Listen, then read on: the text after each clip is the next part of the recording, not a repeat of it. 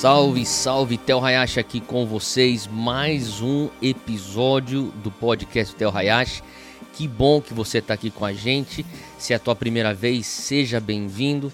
Se você já esteve aqui com a gente antes, que bom que você voltou. Bom, galera, é o seguinte: se você não fez ainda a inscrição na plataforma pela qual você recebe os teus podcasts, seja Deezer, Spotify, Apple. Se você ainda não fez a inscrição do nosso podcast, faça isso rapidamente para você não ficar de fora de todos os conteúdos que a gente está soltando, lançando semanalmente, toda segunda-feira. Então, hoje eu tenho algo novo para você, exatamente. Se você anda perto de mim há um tempinho, com certeza o que eu estou falando para você não é novidade, mas é, eu sei que tem muita gente que está sintonizando aqui nesse podcast. Eu recebo os DMs, eu recebo as mensagens. Fico muito feliz que de alguma maneira isso aqui tem contribuído para a tua liderança. Então hoje eu decidi pegar isso de esse podcast como uma oportunidade para eu traçar algo um pouco mais big picture, mais quadro grande, mais pano de fundo e talvez até um pouco mais básico, mas muito importante. Eu quero falar hoje sobre um assunto que é o panorama da vida de um líder. O panorama da vida de um líder. O que, que significa isso? quando você se dá conta que você está aqui nessa terra e você está aqui para um propósito, você obviamente agora tem um porquê é, de viver, de, de ralar, de correr atrás e enfim. É, com tudo isso, muitas vezes o que eu tenho visto são jovens líderes, e às vezes não é nem necessariamente só jovens líderes, mas que vão atacando o desafio que está diante, um por vez, e conquista e vão para o próximo, e vão para o próximo, e vão para o próximo, e, e que é muito bom isso. Mas ter um panorama, é, para mim, não sei você, mas para mim me ajuda muito, porque eu consigo me situar e eu consigo também me motivar é, psicologicamente, me preparar espiritualmente para os desafios, para as batalhas, e isso aí me ajuda na estratégia longo prazo de cumprir aquilo que eu tenho que cumprir nessa terra antes de sair daqui ou antes de Jesus voltar. Então, Tendo dito isso, é, eu vou usar um exemplo. E o exemplo que eu vou usar, talvez você também é, tenha passado por isso. Quando você vai para um treino na academia e você tem alguém que está te treinando, talvez é um professor, um, um, técnico ou um personal, seja o que for. É, às vezes, é, você sabendo qual é o treino, nós vamos estar aqui é, nesse treino por 45 minutos. A gente vai fazer um aquecimento aqui de 15 minutos, depois a gente vai pegar pesado, a gente vai fazer esse exercício, depois a gente fazer aquele exercício, depois aquela repetição, aquela série, e depois a gente vai concluir com isso. Você consegue ter o panorama do treino. E tendo o panorama do treino, você no momento de agonia, de fraqueza, de cansaço, você consegue pensar: eu só tenho mais uma repetição e daí eu termino esse treino. E você consegue então extrair força de onde você não sabia nem que você tinha força. Muito contrário de um treino onde você vai e talvez o teu personal, o teu técnico, o teu treinador tá falando: "Faz isso". E agora, terminei. Faz isso agora. E agora, terminei. Faz isso agora. E agora, terminei.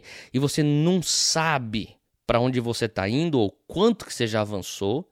Você simplesmente espera o fim do treino sem saber o que é o treino e para onde nós estamos indo.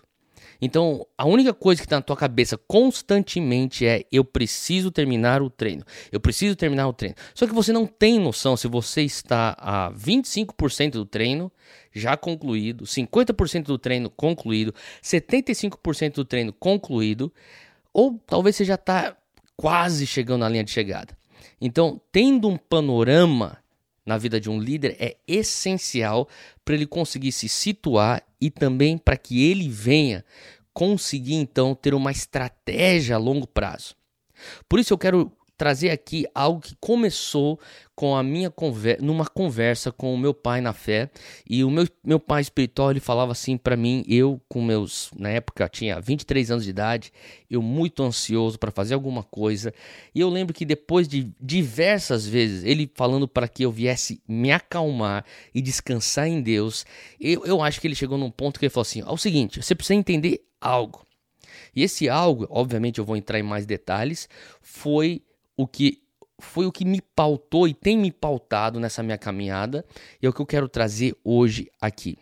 E uma das coisas que ele falou para mim é, ele começa com uma pergunta: Você acha que você vai viver até quando? Eu parei para pensar, falei assim: quantos anos eu vou ter quando for morrer? É isso? Ele falou assim: é isso. Eu pensei, ah, eu acho que 90 anos, eu sou japonês, japonês vive bastante tempo, eu acho que 90 anos de idade. E, e ele falou: tá bom então, então 90 anos de idade, vamos, vamos escrever isso aqui no papel: 90. Você nasceu com zero anos, você vai com 90 anos embora. Então você tem 90 anos nessa terra. Vamos desenhar então um panorama. E ele falou: de 0 a 30, e ele escreveu preparação. De 30 a 70, ele escreveu construção. De 70 a 90, ele escreveu sucessão. E é justamente disso que eu quero falar e entrar um pouquinho mais nesse panorama na vida de um líder. 0 a 30 é preparação, 40, 30 a 70 é construção e 70 até você bater as botas é sucessão. Então, se você for parar para pensar, maioria dos líderes jovens que eu conheço que estão começando a exercer liderança com seus 20 e poucos anos, ah, talvez, é, eu diria, é, vamos lá na casa dos 20, maioria deles tem um sentimento que eles estão já atrasados. Então, se você está me escutando e você tem menos de 30 anos de idade, deixa eu te falar uma coisa: você não está atrasado. E se porventura você já começou a tua construção antes do 30, a não ser que você seja uma rara, raríssima exceção, provavelmente você não vai ter um gás para continuar construindo até teus 70. Porque é bem improvável você pensar que a tua preparação de 0 a 22 ou 23 ou 25 é suficiente para te dar tudo aquilo que você precisa para continuar a tua construção até os 70. Agora, Obviamente que mesmo enquanto você constrói, você se prepara e você vai aprendendo muita coisa ao longo do caminho. E o que eu estou dizendo aqui não é uma regra concreta, uma verdade absoluta. Eu estou falando aqui em linhas gerais e, obviamente, tem suas exceções, mas eu creio que as exceções para isso que eu estou querendo trazer para você, elas são muito raras. São raríssimas essas exceções. Porque infelizmente eu tô cansado de ver tantos jovens que começam algo com seus vinte e poucos, com tanta gana, com tanta paixão e algo muito puro, mas algo acontece que lá pelos seus 35 a 45 o motor funde. Ou é uma queda moral, ou é uma heresia, ou é uma um tropeço na questão do orgulho, ou um tropeço na questão de, de mau uso de finanças. E tem tanta coisa que a gente subestima daquilo que é possível ser construído em nós no processo de preparação de 0 a 30. Então, 0 a 30 é um momento onde você não pega emprego ou você não busca oportunidades e você não vai atrás de portas abertas simplesmente por conta do dinheiro. Obviamente, existem exceções. Se você precisa de dinheiro para sobreviver, você vai, obviamente, tomar decisão em cima desse bottom line que é dinheiro. Agora, se você tem a benção de não precisar do dinheiro para sobreviver, você tem uma família que te deu condição para você correr atrás de, da, do teu sonho e você não se preocupa com prato na mesa, deixa eu te dizer uma coisa: não corra atrás das oportunidades ou das portas abertas, baseando sua decisão em dinheiro. Porque você está numa fase de preparação. Você precisa ir atrás de experiência. Você precisa de, de ir atrás. Você precisa ir atrás de ambientes que te proporcionam exposições para aquilo que no futuro você vai estar encarando. Então, talvez um estágio que talvez não é tão bem pago, mas que vai te dar uma exposição a ambientes que você nunca entrou e nunca conheceu, talvez isso valha mais a pena. É por isso que recentemente eu conversava com a minha esposa e falava sobre os nossos filhos. E uma das coisas que eu falei para ela, que talvez venha a ser até um pouco é, não tão comum tanto na minha família como na família dela, é que quando os meus filhos terminarem o ensino médio, será não é uma decisão já tomada, tá? Então, mas será que eu quero que eles vão diretamente para a faculdade? Será que não é o momento deles pegarem, sei lá, um, dois, três anos e vai trabalhar fazendo alguma coisa em algum outro, uma outra cultura, falando um outro idioma e se expor a uma experiência completamente nova para você ter um crescimento que não é algo que eles vão te ensinar dentro de uma sala de aula numa faculdade. Porque de 0 a 30 não precisa ter pressa para você construir. Você precisa ser intencional na tua preparação. 0 a 30 preparação. 0 a 30 você é uma esponja, você suga, você aprende, você serve. E deixa eu te dizer uma coisa: serviço é o meio que te põe nos ambientes que vão te preparar para o teu destino. Serviço é o meio que te põe no ambiente que te preparará para o futuro. Eu conversava recentemente com um outro pastor da minha minha idade, minha faixa etária, e, e ele americano, a gente estava conversando, e ele começou a falar sobre grandes homens de Deus que inspiravam ele, e eu comecei a perceber que esses grandes homens de Deus que eram uma inspiração para esse pastor, esses caras tinham pregado na igreja onde eu servia como é, pastor de jovens. E, e eu, eu falava, ele mencionava o um nome e eu falava, sabe de uma coisa? Eu servi café para esse cara. Ele falava outro nome, eu falava, sabe de uma coisa? Eu fui o motorista desse cara. E quando ele vinha para pregar na nossa igreja, nas nossas conferências, eu era o cara que dirigia ele para lá e para cá, carregava as malas dele. E eu comecei a entender que eu pude estar na presença de grandes homens de Deus, porque eu estava numa posição de servo. E obviamente meu coração tem que ser de servo, mas o serviço era, entre aspas, a desculpa que me punha no ambiente onde eu, como uma esponja, estava sugando todas as lições e todas as os princípios que me preparariam para a minha fase de construção. As pessoas me perguntam: quando é que você começou o Dunamis? Eu comecei o Dunamis de 28 anos para. É, 28 anos de idade. 27 para 28 anos de idade. Então eu tive mais ou menos de 0 a 28, era preparação. E por diversas vezes, desde os meus 23, eu tentei começar o Dunamis e o meu pai na fé falava: você não está pronto, vai jejuar, vai orar mais, vai, vai ler mais a Bíblia, você precisa de uma, uma fundação mais forte. Eu falava, mas eu, eu já jejuei, eu já orei. E ele perguntou para mim: você quer ter uma construção de qual tamanho? Eu falei, eu, eu, eu sinto que Deus me chamou para construir algo muito grande. Então ele falou para mim: 23 anos é muito pouco tempo para ter a fundação adequada para o tamanho do prédio que você quer construir. Então hoje eu quero te encorajar. Se você está sentindo as coisas ainda não deslancharam para mim, quem sabe você está no momento de construção de fundação. Quando eu fui assumir a Zion Church, a igreja que hoje eu sou pastor sênior e lidero junto com minha esposa Júnia. Eu lembro que a minha mãe, a fundadora da igreja, ela falava assim para mim: "Eu nunca consegui levar essa igreja para ser uma igreja grande e numerosa. Mas eu entendi que Deus me trouxe aqui para começar a construção de uma fundação e que eventualmente haveriam outros que viriam para a construção.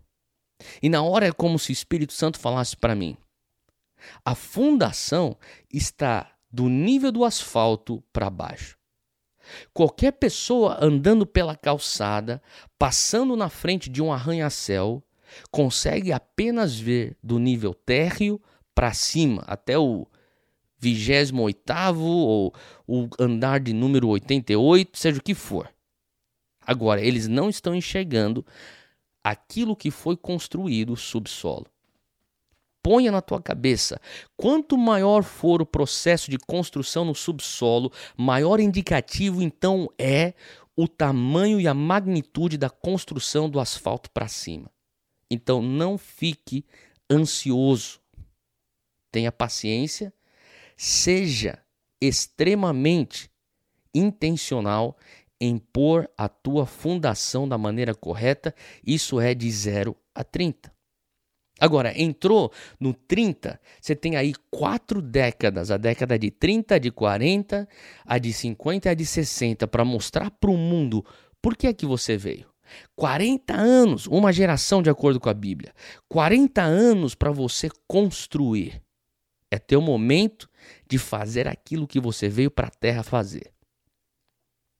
E quando eu penso sobre construção, eu começo a pensar sobre a importância da construção vir de identidade bem fundamentada.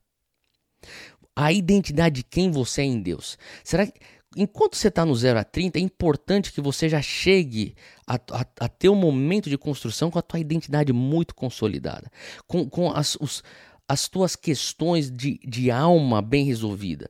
Você tem que ter, você tem que ser uma pessoa, como a gente fala, uma pessoa bem resolvida, para justamente começar a construção com identidade bem consolidada. Que significa um senso. A, pe a pessoa me pergunta, então, mas como assim uma identidade bem consolidada? Eu, eu tento resumir assim. Você tem que ter convicção da palavra de Deus sobre a tua vida. E você tem que ter convicção da missão que você tem que cumprir aqui na Terra.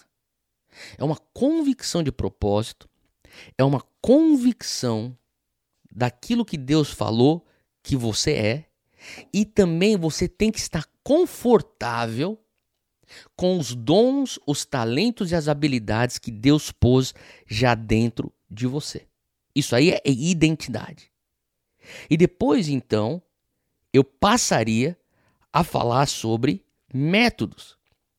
Você precisa entender quais são os teus métodos. Você precisa entender que os teus métodos são aquele aquilo que você vai fazer. Talvez o teu método seja construção de escolas. Talvez o teu método seja empreender empresas de tecnologia. Talvez os teus métodos sejam plantar igrejas. Você sabe o que você tem que fazer. Agora, também é importante na tua construção estratégias. E a tua estratégia, que é bem diferente de método, a estratégia é o como. Então, pensa assim: identidade é o porquê. Por que, que eu faço o que eu vou fazer? O meu o que é o meu método. O meu como é a minha estratégia. E o teu como vai mudar. Com certeza, se você for mais velho aqui, ou mais de 40 anos de idade, você tem noção de como era o mundo antes de 11 de setembro e como é o mundo pós 11 de setembro. Todo mundo aqui me escutando tem noção de como era o mundo pré-Covid-19 e como será o mundo pós-Covid-19. E recentemente, agora, com tudo que aconteceu no Afeganistão, eu creio que nós teremos repercussões de como será o mundo pós-Afeganistão. E se você for brasileiro, você com certeza vai ter noção de como foi o Brasil pré-Bolsonaro e como será o Brasil pós-Bolsonaro.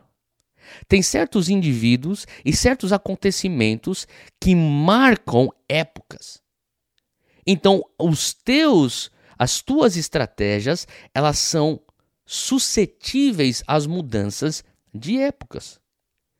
Então, quando você vai construir, isso tem que ser muito bem fundamentado no teu coração.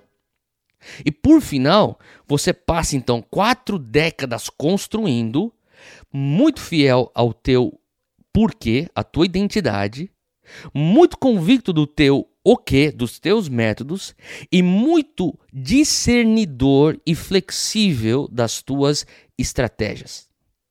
Então, a tua identidade, o teu porquê, a tua missão, você casa com ela. Agora, os teus métodos e estratégias, você namora. Contanto que aquilo seja útil para o cumprimento da missão, você está com os teus métodos e tuas estratégias indo na mesma direção. O momento que a tua, o teu método, tua estratégia te tira da direção, você vai adequando. Agora, finalmente a gente chega então na sucessão. E sucessão nada mais é do que passagem de bastão. E eu nunca entrei nessa fase da minha vida, eu estou na minha fase de construção, então eu não tenho muito o que falar a não ser aquilo que eu sei em teoria. Mas o que eu posso dizer para você é o seguinte: eu quero fazer um bom trabalho na minha construção para que eu não entre nos meus setenta e poucos anos ainda tendo que correr atrás daquilo que eu não terminei de construir sem tempo então de passar o bastão para a próxima geração. Eu não quero passar o bastão só quando eu morrer. Eu quero poder passar o bastão ainda vivo e começar a ter a postura de uma pessoa que investe palavras de sabedoria e de experiência para aqueles a quem eu passei o bastão.